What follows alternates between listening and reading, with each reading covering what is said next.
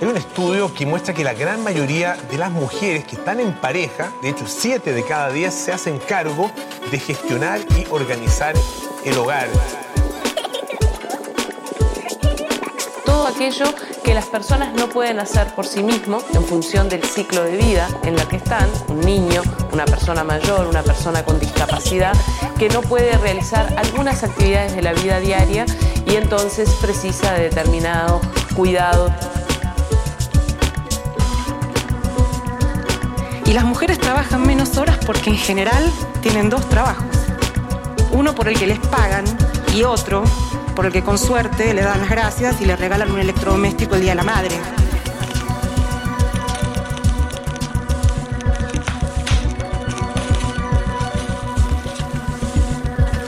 ¿Qué significa cuidar? ¿Quién cuida de la cuidadora? ¿Cómo se retribuye el trabajo de cuidado? ¿Cuidar es una forma de demostrar amor?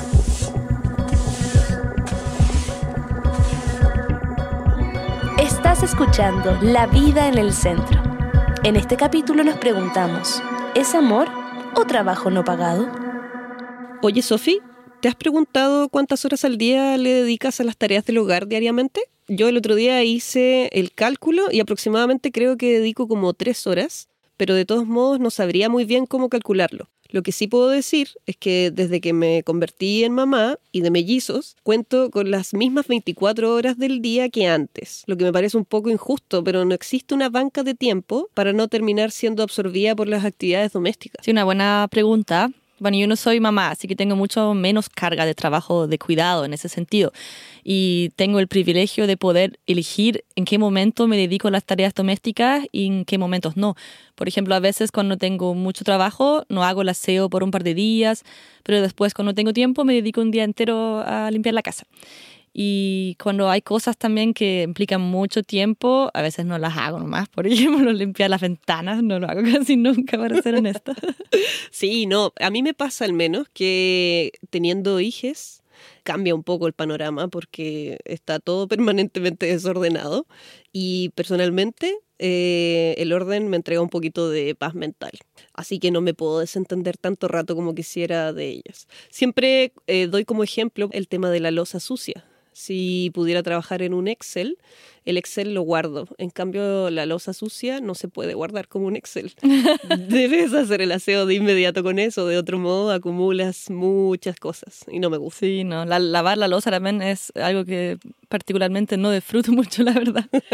Pero igual hay otras cosas de la cocina que sí disfruto, como por ejemplo cocinar, hacer pan. Bueno, hay frutas ricas en el verano, me gusta hacer mermeladas también, kombucha, helado, pasteles. Como después de hacer mucho trabajo en el computador, igual es rico hacer cosas con las manos. Pero también en preparar alimentos se puede ir mucho tiempo. También a veces pienso que si quisiera podría estar todo el día en la cocina cocinando, pero bueno, a veces hay otras cosas que hacer también, ¿no? Sí, bueno, no es mi caso al menos. Creo que no soy tan fan, pero sí creo que cuando lo hago procuro disfrutarlo. Eh, y también nos gusta, por ejemplo, cosechar cosas de la huerta, que es un lugar muy importante para nosotros. Sin embargo, preparar la huerta toma tiempo.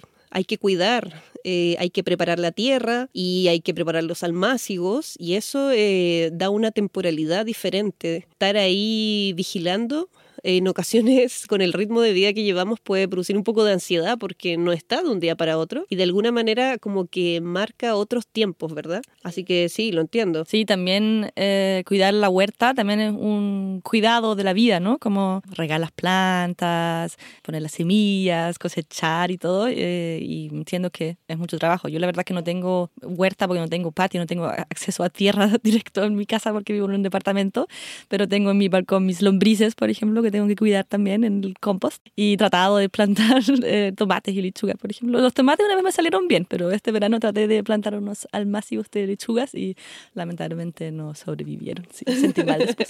Comprender la vida de las plantas también es eh, un temazo. Sí, por cierto que sí. totalmente.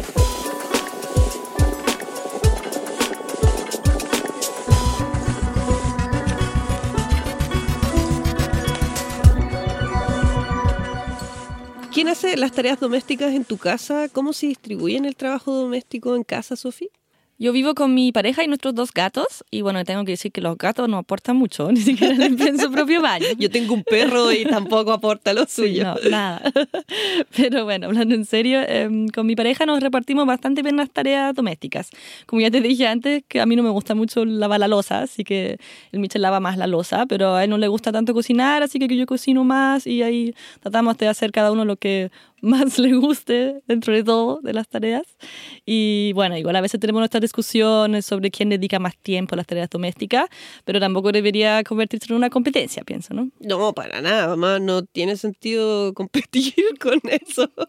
Bueno, no sé, en nuestra casa el Edu eh, cocina, yo delego parte de esa responsabilidad. Eh, y bueno, cocina para toda la familia, pero justo ahora ambos estamos trabajando en jornadas completas fuera de la casa y no siempre hay tiempo ni energía para cocinar. Y eso, claro, trastorna nuestro deseo por querer alimentarnos bien, sobre todo cuando te conviertes en madre. Eh, la alimentación, al menos tratar de consumir cosas de forma saludable, son prioritarias. Va a depender de cada familia, por supuesto que sí, pero para nosotros es importante. Entonces es difícil poder llevar este equilibrio de un trabajo de tiempo completo, eh, la crianza, y tener eh, todos los tiempos más o menos calculados eh, durante el día. El fin de semana creo que tratamos de relajarnos un poco más, pero siempre hay labores domésticas que realizar.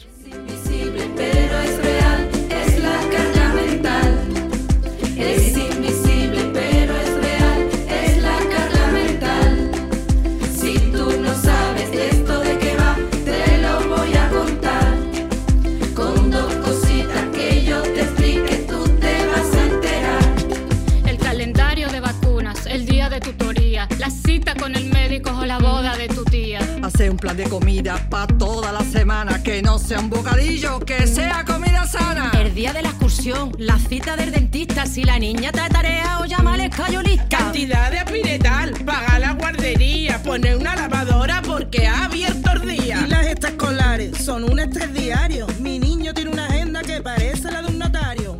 Esto fue un extracto de la campaña liderada por una fundación española que busca visibilizar el peso que supone para las mujeres la carga mental y emocional de los cuidados. En Chile también hubo una iniciativa similar a cargo de la Fundación Comunidad Mujer que se llama Estar a cargo también es carga. Pero, ¿qué es la carga mental? Es todo el trabajo que implica la organización y administración del hogar y el cuidado de sus integrantes, el cual es permanente, invisible, poco valorado y realizado mayoritariamente por las mujeres. Hay incluso una página que hicieron en el contexto de la campaña de la Fundación Comunidad Mujer, donde se puede realizar un test y conocer la propia parte de carga mental en el hogar. Se llama cargamental.cl. Participaron más de 12.000 personas en ese test y con esos datos la Fundación hizo la primera medición sobre la carga mental doméstica en Chile. Uno de los resultados más relevantes es que 7 de cada 10 mujeres en pareja con un hombre dijeron que se encargan de organizar, planificar y gestionar el hogar. Y la misma cantidad de mujeres indicó también que dan instrucciones a los hombres para las tareas del hogar. Esto me hace pensar en una campaña que hubo en Argentina. Yo me ocupo, el cual habla de los ayudadores. ¿Qué hay que comprar? Decime y lo hago. ¿Por qué estás haciendo todo eso sola? No eres avisado. Si vos no me lo decís, yo no puedo saberlo. No soy adivino. Pichi, tranquila. Yo te ayudo. Los ayudadores. Un grupo de hombres con distintas habilidades y que no toman ningún tipo de decisión o acción proactiva en las tareas del hogar y de cuidado. Encontralos en tu familia, en el trabajo y grupo de amigos. Lo que muestra esta campaña es la falta de iniciativa de los hombres muchas veces en las tareas del hogar. Eso de preguntar, por ejemplo, ¿en qué te ayudo? o ¿qué vamos a comer hoy? Que al final no debería tratarse de ayudar a la mujer, sino de asumir la responsabilidad mutua y hacerse cargo de las tareas del hogar sin esperar las instrucciones de la pareja de la mujer que vive en la casa.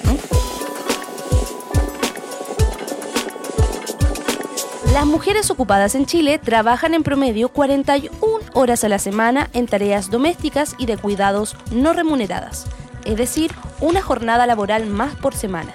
Los hombres, en cambio, dedican aproximadamente 20 horas a esas tareas, es decir, la mitad del tiempo que las mujeres. Bueno, como escuchamos en este dato que encontramos en un estudio de la Fundación Sol, la situación en nuestros hogares no es la normalidad en Chile, sino todo lo contrario. En la mayoría de los hogares son las mujeres las que realizan las tareas del hogar. Sí, y son muchas horas. Yo encontré muy fuerte esa cifra que al final es una doble jornada laboral, una remunerada y otra no remunerada. Bueno, de hecho, Sofi, en el mismo estudio eh, señalan otro dato interesante eh, de personas que se encuentran inactivas por tener que realizar quehaceres en el hogar, eh, que vendrían a ser algo así como un 96,6% mujeres. Es decir, hay muchas mujeres que dejan de trabajar de forma remunerada para dedicarse al trabajo doméstico y de cuidados, porque muchas veces no tienen con quién dejar a sus hijos y porque no hay cupo en el jardín o porque tienen que cuidar a otro familiar en casa, no lo sé, adultos mayores, eh, atender la vida reproductiva del hogar. Sí, eso se convierte en un problema muy profundo porque cuando las mujeres realizan trabajo doméstico y de cuidados no remunerado, no cotizan en el sistema de pensiones, no tienen cobertura de salud, ni seguro de desempleo, nada de eso. Y en un estudio de la Superintendencia de Pensiones sobre la brecha de género, se, muestra que las mujeres reciben pensiones casi un 40% menores que los hombres. La jubilación promedio de los hombres de ese estudio dice que es de 290 mil y la de las mujeres de 176 mil, mucho menos. Y eso pasa porque las mujeres justamente cotizan menos en el sistema de pensiones. El hecho de que las mujeres realicen este trabajo doméstico y de cuidados de forma no ex, las expone a mayor riesgo de pobreza porque tienen mucho menos tiempo para el trabajo remunerado y reciben en el futuro pensiones menores. Por eso algunas feministas proponen que el trabajo doméstico debería ser remunerado. Eh, en los años 70 se levantó la primera campaña por el salario del trabajo doméstico en Italia por feministas como Silvia Federici. Y allí se extendió a Inglaterra, Estados Unidos y Canadá. De Silvia Federici viene también la frase no es amor, es trabajo no pagado. Yo me acuerdo cuando ella vino a Chile en 2018, yo la fui a ver en Valparaíso y ahí llenó el teatro municipal, fue impresionante. Y ese día eh, tuve la oportunidad de hacerle una breve entrevista también, me saqué una foto con ella, la hice filmar el libro, me sentí como una, una fan de una estrella de rock, pero bueno, para una que es feminista, encontrarse con una teórica feminista importante es como encontrarse con una estrella de rock. un poco. y así ella me explicó el objetivo de la campaña por el salario para el trabajo doméstico. Era una estrategia para decir no al trabajo no pagado. No era un compromiso a institucionalizar el trabajo del hogar. No, no era un compromiso para celebrar este trabajo, para decir que las mujeres deben siempre trabajar como trabajadoras del hogar. No, era un compromiso para decir no a dar más trabajo no pagado a los capitalistas. Hemos visto esta reivindicación como el primer paso de un proceso de reapropiación de la riqueza social, ¿no? Era como poner en luz qué es este trabajo, cómo ha beneficiado a los capitalistas, qué es el trabajo que es fundamental por todo otro tipo de trabajo, qué hemos producido la clase de los trabajadores, me parece interesante lo que dice sobre el capitalismo Silvia Federici, que el trabajo doméstico y de cuidados es fundamental para el capitalismo. Los textos de ellas han sido muy importantes para los movimientos feministas en América. Sí, de hecho yo escuché por primera vez de Silvia Federici estando en Chile. En Alemania también se lee, pero no es tan conocida como acá. Y me parece interesante cómo el tema del trabajo y la lucha por el reconocimiento de los trabajos de cuidados le da también una dirección muy específica al movimiento feminista. Y es algo que siento mucho más potente en América Latina que en Alemania, donde los debates feministas muchas veces se quedan en aspectos más culturales, como el tema del lenguaje, por ejemplo, que igual es súper importante, pero al final el patriarcado es algo mucho más profundo. Sí, a propósito de Alemania y de cómo has visto tú, Sofi, a Silvia, digamos, por primera vez acá y el eco que ha provocado, me hiciste acordar mucho a María Mies, quien sostiene en su libro Patriarcado y Acumulación a escala mundial que no se puede separar entre el trabajo no remunerado y el trabajo remunerado, porque cualquier forma de producción de la vida implica colaborar con el sostenimiento del sistema capitalista. Es parecido a lo que plantea ella, ¿no? Sí, y también lo que plantea Silvia Federici en Calibán y la Bruja es un poco la historia de cómo se desarrolló el capitalismo y cómo, qué pasó con las mujeres en ese desarrollo. Y ella sostiene que la casa de brujas en Europa fue un proceso muy importante para el desarrollo del capitalismo. Porque fue un ataque al poder social de las mujeres que trabajaban antes de forma comunitaria, tenían conocimientos sobre plantas medicinales, más control sobre su cuerpo, su sexualidad, algunas, y fueron justamente ellas las que fueron quemadas como brujas, ¿no? Entonces la Casa de Brujas, según Federici, subordinó a las mujeres y las preparó para el trabajo no pagado y invisibilizado, y además destruyó la solidaridad entre las mujeres.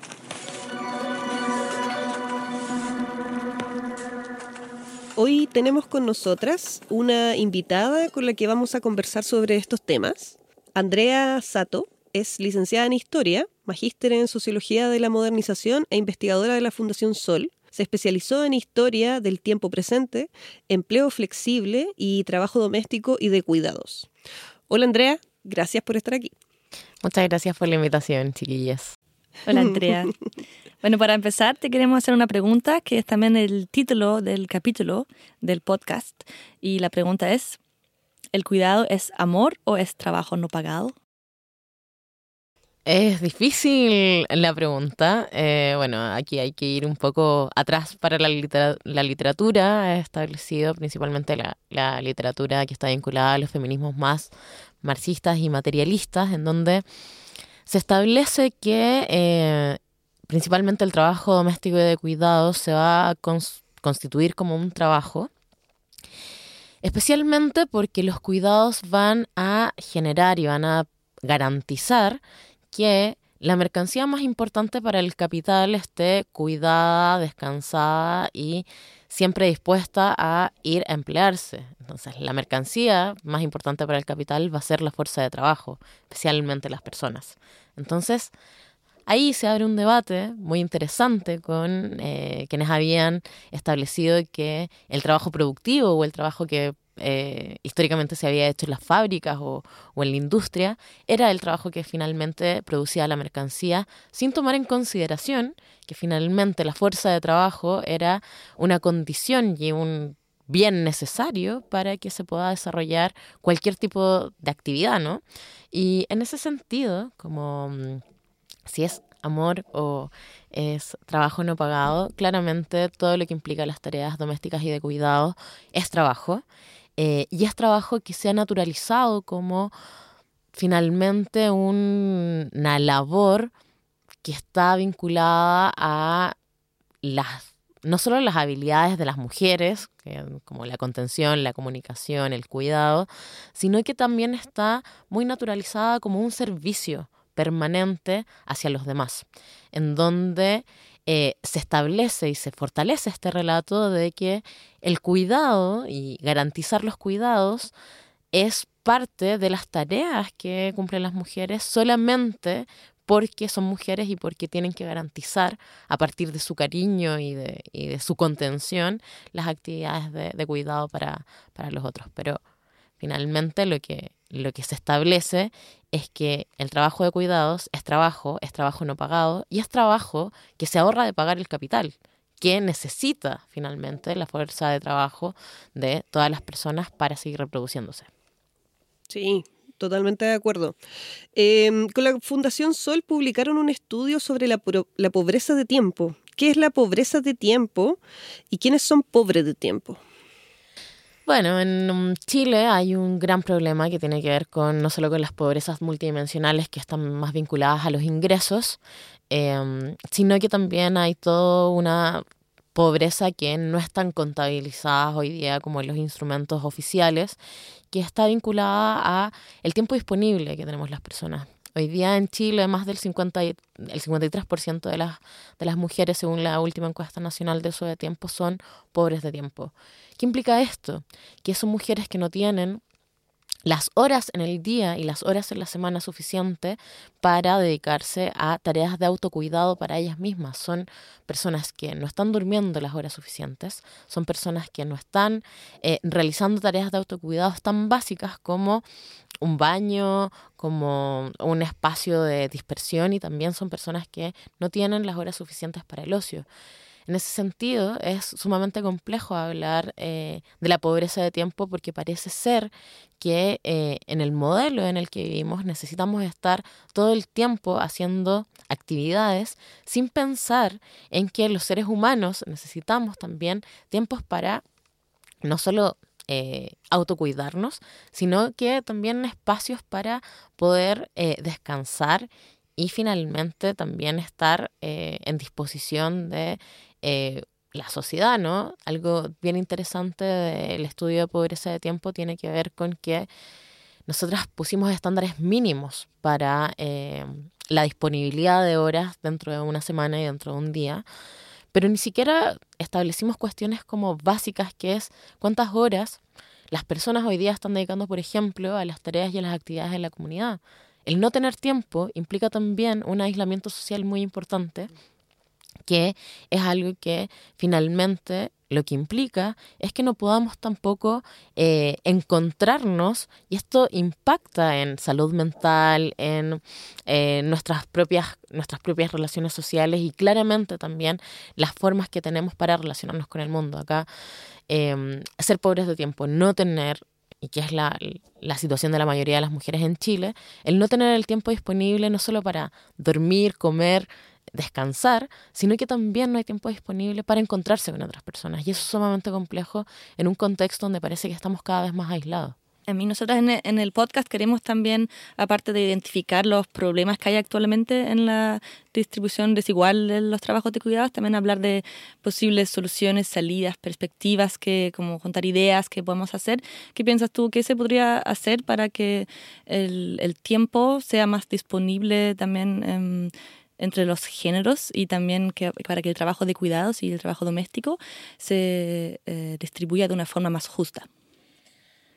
Bueno, acá hay bastantes eh, propuestas, ¿no? De, desde eh, pagar un salario para el trabajo doméstico hasta cuestiones que tienen que ver con iniciativas que se, que se han desarrollado en, en América Latina, que tienen que ver con, con programas de eh, cuidado levantado por algunos estados. Em, pero finalmente en esto no hay atajos, ¿no? Eh, hay que pensar en la socialización real de los cuidados. Y también repensar la, la, familia nuclear heterosexual como un espacio bastante acotado. O sea, finalmente la forma en la que se ha estructurado la familia nuclear heterosexual es un espacio, insisto, no solo de aislamiento, sino que también en donde no se pueden garantizar los cuidados de todas las personas. Estamos hablando de que, eh, por ejemplo, las mujeres hoy día en hogares que se han caracterizado como de inicio, que hay niños o niñas entre 0 y 6 años, son mujeres que dedican al trabajo doméstico 70 horas en la semana. Entonces, eh, son mujeres que no están durmiendo, son personas que eh, tampoco tienen el espacio para hacer otro tipo de actividades versus los varones que en los mismos hogares con niños y niñas de menores de 6 años tienen una disponibilidad de tiempo mucho mayor. Aquí hay que hablar de socialización de los cuidados, pero que no alcanza con la corresponsabilidad parental, no alcanza con que entre en, familias nucleares más tradicionales eh, se equilibren las las tareas. Eso es lo primero, el primer paso. Pero acá hay que pensar también en la socialización de los cuidados y en ser cuidado como un derecho y un derecho garantizado. Y en ese sentido también se tienen que involucrar los estados, las comunidades, porque el cuidado, por ejemplo, de un niño o de una niña pequeña, que le exige principalmente eh, horas de cuidado a, a las madres, finalmente eh, no son suficientes. Un ser humano no logra garantizar los cuidados para otro ser humano en un contexto de aislamiento social. Aquí, cuando hablo de la socialización de los cuidados, hablo de que las comunidades enteras tengan que cuidar, que las comunidades enteras tengan que garantizar también ese derecho al cuidado, al ser cuidados y también saber que en el, en el ciclo de la vida en algún momento todas vamos a necesitar ser, todas necesitamos ser cuidadas, pero también todas necesitamos necesitamos cuidar a otros.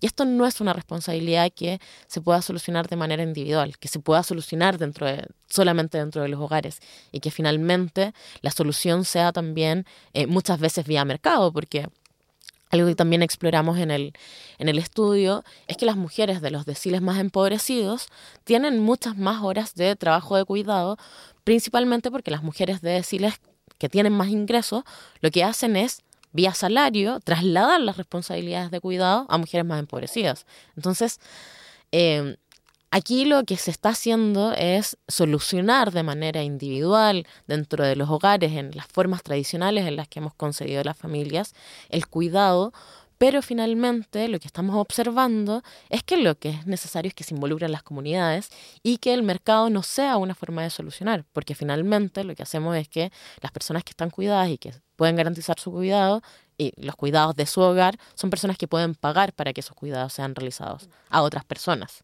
no es que se estén haciendo cargo de, de, los propios cuidados de sus hogares, ¿no? Entonces aquí hay un conflicto que tiene que ver con el uso de tiempo, pero también tiene que ver con las personas que tienen la disposición para cuidar, tiene que ver con la concepción que tenemos sobre el derecho al cuidado y tiene también que ver cómo el mercado se involucra en absolutamente todas las dimensiones de nuestra vida y son las formas de solucionar que nos, nos han obligado, ¿no? Como cómo se soluciona el cuidado pagando.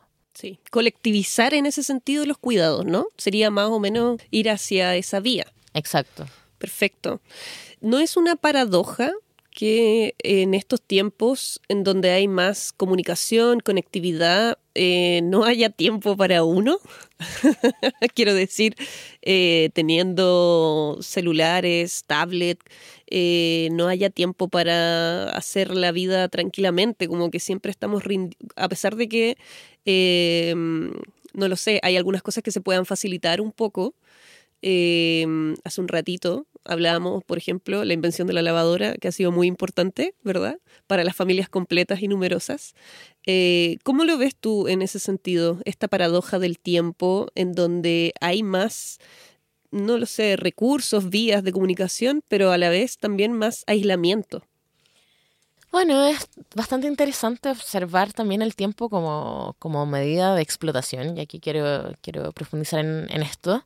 En uno de los estudios que, que publicamos eh, respecto a cómo se organiza el tiempo en el modelo de acumulación capitalista, eh, podemos pesquisar que de las ocho horas de trabajo en Chile, tres van en favor de los salarios, o sea, que tres horas te pagan tu salario diario, pero cinco horas van en función de la acumulación del capital. O sea, una persona que entró a las 8 de la mañana al trabajo, a las 11 de la mañana dejó de producir para generar su salario y empezó a producir para su propia explotación finalmente, para la, la acumulación de otros, ¿no? Y en eso eh, es fundamental también entender esta, no solo esta paradoja de que parece que estamos más conectados y, y tenemos más recursos para eh, disminuir las horas de trabajo, tanto del trabajo dentro de la casa y fuera de la casa, pero no se han reducido las jornadas de trabajo, ¿no? Y esto tiene mucho que ver con un modelo de producción que no solo es sempiterno, sino que parece no tener mucha lógica, ¿no? En donde producimos, producimos más de lo que necesitamos, pero también eh, muchas de las horas que estamos produciendo ni siquiera van en favor y en beneficio de nosotros o de nuestras comunidades, sino que van en favor de un modelo de acumulación. Y en ese sentido, eh, el aumento de productividad, si lo estamos viendo en relación al aumento del Producto Interno Bruto, en relación a las horas de trabajo, eh, hay un aumento de productividad no solo en Chile, sino que en el mundo entero. Este aumento de productividad, que es principalmente el generar o el construir la misma mercancía en menos tiempo, principalmente por los, gracias a los avances tecnológicos, no ha generado mejor calidad de vida para nadie. Esto no se está traduciendo en mejores salarios, pero tampoco se está traduciendo en, menos jornada. Eh, en ese sentido, acá hay que pensar también eh, muchas veces el sinsentido que tiene un modelo que solo busca producir por producir, sin detenerse a pensar cuánto es lo que necesitamos, con cuánto nos autosustentamos y finalmente y especialmente pone en evidencia que este modelo lo que busca es la acumulación de unos pocos a partir de la explotación de unos muchos. Entonces, es esa es ese conflicto el que tenemos que abordar especialmente, no solo a partir de la disputa en torno a las horas de vida, eh, sino que especialmente en torno a las horas de producción y a las horas que finalmente necesitamos para reproducirnos a nosotros mismos en otras esferas que no tengan que ver con el estar de 8 a 8 produciendo para un salario miserable, ¿no? Sí. Sí, interesante lo que planteas y me hace pensar también en, las economías feministas que plantean justamente que la economía actual, la economía capitalista, como tiene ese fin último de acumular capital y no finalmente generar bienestar, eh, la reproducción de la vida de una forma justa, cuidada, etc. Em, entonces me gustaría preguntarte qué sería para ti poner la vida en el centro. Eh, bueno, si estamos ya en el, en el momento de soñar, em, me parece que em, algo fundamental de poner la vida en el centro es, bueno, garantizar los cuidados para todos, pero también eh, garantizar como cuestiones mínimas para la reproducción. Eh, muchas veces se le ha acusado a la economía feminista de pensar en, en cuestiones bastante abstractas, el buen vivir, eh, qué sé yo, cuestiones que tienen que ver con los tiempos, pero lo que se nos olvida es que la economía feminista también habla mucho acerca de eh, la reproducción material de, las vidas. Entonces, la garantía de derechos, por ejemplo, la garantía de tener un salario digno, eh, la garantía de tener una vivienda, la garantía de tener acceso al agua, la garantía de eh, tener también todas nuestras necesidades cubiertas como salud, educación, pensiones, son parte también de cuestiones que necesitamos avanzar. Poner la vida en el centro es garantizar todos esos derechos, eh, que no estén mediados por el mercado, pero que también eh, podamos garantizar otras cuestiones que muchas veces no tienen que ver con lo material. Y yo creo que ahí avanza la economía feminista, en decir, necesitamos cubrir materialmente todo esto, necesitamos tener ingresos autónomos, necesitamos tener una casa digna donde vivir, necesitamos tener educación, salud garantizada y pensiones garantizadas y seguridad social garantizada, pero también necesitamos todo esto que no está en el lugar de lo monetario, ¿no? que tiene que ver con tiempo, con recreación, con ocio y con bienestar. Poner la vida en el centro es cubrir nuestras necesidades materiales básicas, tener acceso y garantía de distintos derechos, pero también es tener acceso y garantía de cuestiones que hoy día nos podemos imaginar, o sea, que estamos tratando de soñar también, que son formas de recuperar lo común, de recuperar las comunidades, pero también recuperar em, todo lo que implica nuestras las mismas formas en las que queremos vivir, como la disputa por las formas en las que estamos eligiendo vivir y ojalá sea un buen vivir para todos. Bien, muy bien, estamos totalmente de acuerdo. Y ya estamos llegando al final de nuestro primer episodio. Andrea, muchas gracias por venir en este día. Muchas gracias por tus palabras, un aliciente. Y esto fue La vida en el centro. Gracias. Muchas gracias, chiquillas. Valeria Carballo y Sofía Bodenberg son amigas, investigadoras y feministas. Valeria es socióloga de Chile y madre de mellizos. Sofía es periodista de Alemania y amante de los gatos. El objetivo de este podcast es conversar y reflexionar sobre los trabajos de cuidados y preguntarnos cómo sería el mundo si pusiéramos la vida en el centro. Michel Moreno hizo el diseño sonoro y la música original y Fernanda Calhueque, quien les habla, nos acompaña con su voz. Las opiniones vertidas en este programa son de exclusiva responsabilidad de quienes las emiten y no representan necesariamente el pensamiento de Radio Inventada ni el Centro Cultural de España en Santiago.